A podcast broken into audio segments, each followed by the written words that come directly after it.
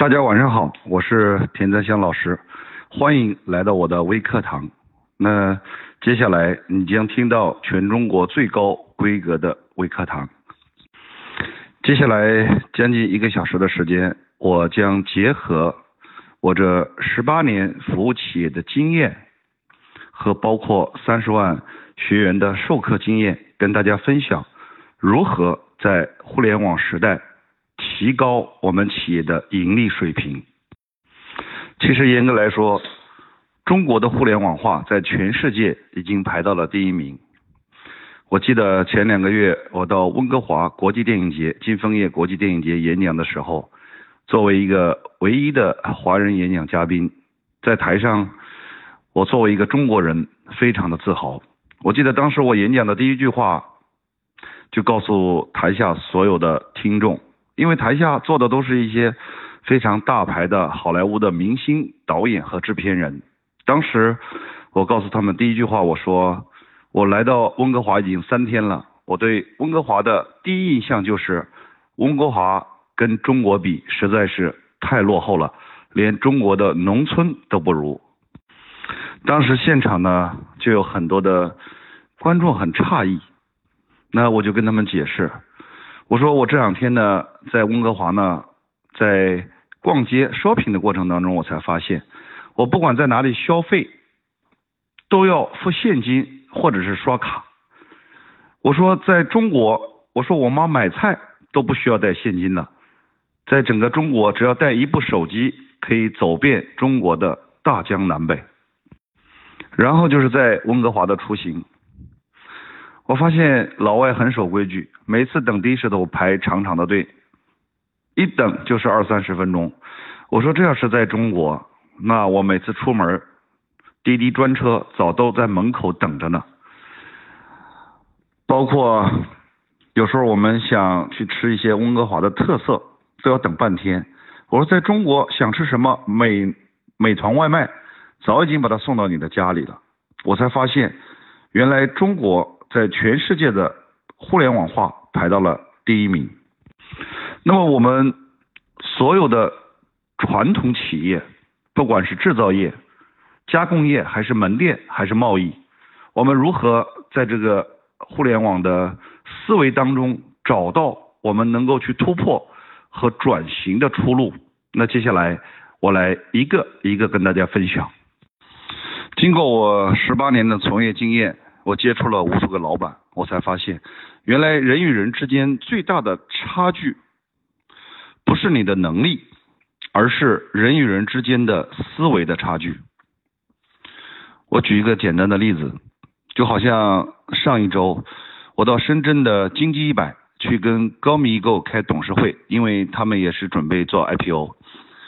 当时呢是周一，我们约好的是九点半开董事会。然后我九点二十五分到了楼下，但是到了楼下，我发现哇，那里人气很旺，上班的高峰期有很多的人都在排队等电梯。哇，我一看，假如说我排队等电梯，有可能我上去之后会迟到这次会议。于是呢，我就思考了两秒钟之后，我就跟我的助理说：“我说走，我们爬楼梯。”但是当时我的助理马上就。瞪着眼睛看着我，他说：“老师，那我们这是三十八楼啊，这要爬上去吗？”我说：“不用，我们直接走安全门，然后走到二楼。”各位，我们才发现原来上班高峰期上电梯的人多，然后往下来的人呢几乎没有。我就在二楼点了下，然后呢电梯门打开，发现里面没有人，我们就走了进去。然后到了一楼，门打开之后，所有人都说：“哎，你们怎么还不出来呢？”我就告诉他们，我说我们还没还没上去呢，哼哼，才发现原来我们用了十五秒钟的时间，直接帮我们直接节约了五分钟的时间。可是无数的人从二十几岁上班就开始排队等电梯，一直到六十岁退休，也照样如此。哪怕是迟到罚款，他也不会想着会有一个捷径来实现自己的目标。各位，人生呢会分为很多的阶段。每个阶段，我们所从事的事儿和做人的态度都会完全不同。那每个行业也是一样，我不管你是从事什么行业的，它都有自己的行业周期，而且在每个行业周期里面，我们用的赚钱的方法都是完全不一样的。比如说，一个行业一般会经历三个周期，第一个叫行业的暴利期，第二个叫行业的微利期，第三个叫行业的无利期。在行业的每个周期，我们用的赚钱的方法本不该是一样的。比如说，如果是在行业暴利期的时候，我们完全可以以产品为核心，这个时候我们应该追求的是利润最大化。但是到了行业的微利期，这个时候如果我们还追求利润最大化，我们的企业就很难放大和扩张。在行业的微利期，我们就应该追求现金流最大最大化。而且在行业的微利期，我们不应该以产品为核心，应该是以模式为核心。再到竞争白热化、产品同质化之后，任何行业都会最终进入无利期。那么在无利期的时候呢，我们不应该以产品和模式为中心，这个时候我们就应该以用户为中心。这个时候我们应该追求的是估值最大化。每个行业周期，我们追求的目标完全不一样。我用三个企业来举一个简单的案例，比如说有三家企业，一家企业呢叫长虹，一家企业呢叫国美，一家企业呢叫京东。表面上我们看这三家企业都是卖电器的，可是这是三种完全不同的企业。第一类企业长虹，这类企业呢，它是以产品为中心。他追求的是利润最大化，他要把自己做成一个赚钱的企业。第二类企业呢叫国美，他追求的是渠道为中心，而且他追求的不是利润最大化，追求的是现金流最大化。第三类企业呢，京东，它追求的是以用户最大化。京东认为。我可以卖电器不赚钱，但是用卖电器的这样的一个平台，先把海量的客户圈进来之后，我后端的所有的产品都可以给我创造价值。所以京东它既不追求利润最大化，也不追求现金流最大化，京东追求的是估值最大化。这三类企业刚好代表了。行业周期三个不同的赚钱方法，换句话说，在互联网时代，产品已经沦为标配。可是我们所有的中小企业，如果一开始都要像京东一样去追求用户最大化，那我相信不是所有的中小企业都有这样的资本来助推。那怎么办？我们只有先以模式为中心，慢慢慢慢。再转向以用户为中心，最后总结一句话：在互联网时代，产品已经沦为标配，没有模式不开公司。假如说把经营一家企业比如成盖一栋大楼一样的，那么模式就是这栋大楼的施工图，团队就是施工队，资源就是。原材料。接下来呢，我跟大家分享关于商业模式的三个重点。第一个呢，叫准客户的隐性需求。那什么叫隐性需求呢？举一个简单的例子，我们都知道有一个很著名的品牌饮料叫王老吉。各位知不知道王老吉在最开始的时候只在广东和广西销售，一年的营业额呢？也最多也就是一个亿，那为什么在短短的时间后来迅速的能够从一个亿变为年营业额突破两百亿的一个企业呢？我们首先从看它的广告语就能够看到它的定位的一种区分。其实王老吉最开始的广告语叫上火就喝王老吉，因为那个时候王老吉所定位的精准客户呢，就是那些上了火之后。要去喝凉茶的那些客户，后来呢，王老吉一直想在全国把市场拓宽，但是一直不得其法。于是呢，他们就做了一个市场调研。他就发现有三个地方的客户呢销量特别大。第一个就是那些火锅火锅店，第二个就是烧烤店，第三个就是网吧。于是呢，他就对很多的客户做了一些调研，就问你们为什么要买王老吉？哎，那些客户说，哎呀，我今天吃火锅担心上火，所以说买一瓶王老吉准备好。包括我们网吧的，他说熬夜容易上火，买一瓶王老吉能去去火。他们通过这个简单调研才发现，原来有很多的客户都不是因为上火去喝了王老吉，都是因为怕上火。所以说买一瓶王老吉，这个提前预防着。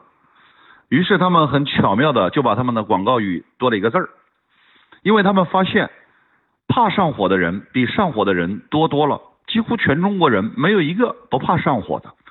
他们就把广告语加了一个字儿，加了一个怕，就变成了一个怕上火喝王老吉，把他们所有的客户的隐性需求给挖掘出来。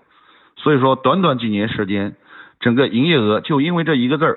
从了一个亿飙到了两百亿，因为他们发现了所有客户的潜在需求，也就是隐性需求。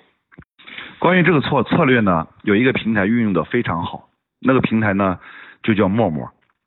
很多年轻人可能都知道，这个陌陌呢被誉为叫做约炮平台啊。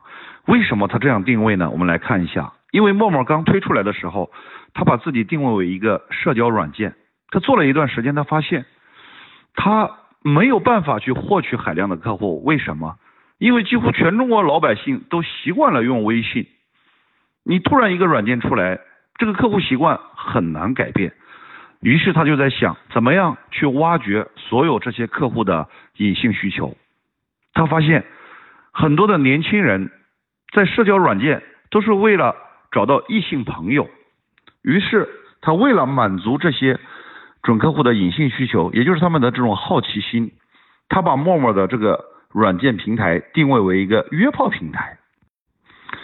包括我们现在，假如说你到百度，你去搜索陌陌，你会发现有很多的文章都是写写什么，陌陌是如何约到炮的，如何成功约到炮，全国最大的约炮平台，哇，全部都是这些文章。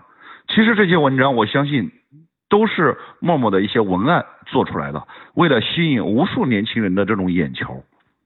可是这种定位呢，让无数的年轻人都下载了陌陌这一款社交软件，在上面希望能够找到一些异性朋友。短短的几年时间，至少有一个亿的注册量，也成功的让陌陌这个平台能够杀出一条血路，成功上市，市值超过一百亿。它最成功的地方就是跟微信打了一个差异化，满足了很多年轻人的隐性需求，就是好奇心。